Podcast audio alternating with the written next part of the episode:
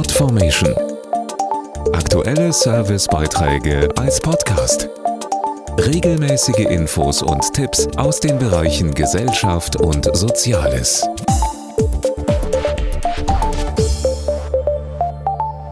Am 14. November ist Volkstrauertag. Dieser stille Feiertag erinnert an die Opfer von Krieg und Gewaltherrschaft. Auch wenn wir in Deutschland seit über 75 Jahren im Frieden leben, ist dieses Thema leider immer noch sehr aktuell, wie in vielen Regionen der Welt zu sehen ist. Die erste offizielle Gedenkstunde zu einem Volkstrauertag fand 1922 im Deutschen Reichstag statt.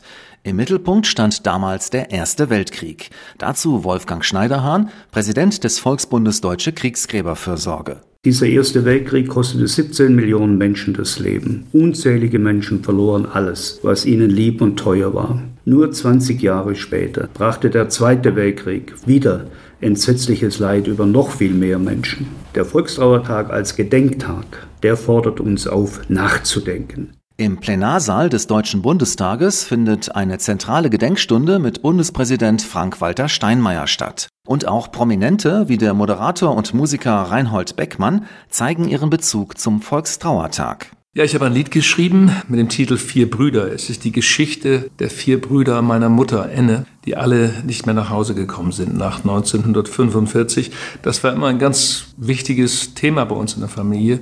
Besonders an Festtagen war das immer ein Gedenken an Alfons, Hans, Franz und Willi und besonders die Geschichte von Willi, dem 16-Jährigen, der kurz vor Kriegsende noch abgeholt wurde. Alle vier sind im Krieg gefallen, ja.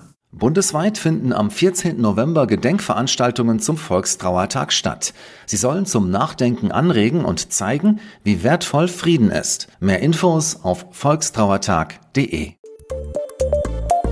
Podformation.de Aktuelle Servicebeiträge als Podcast.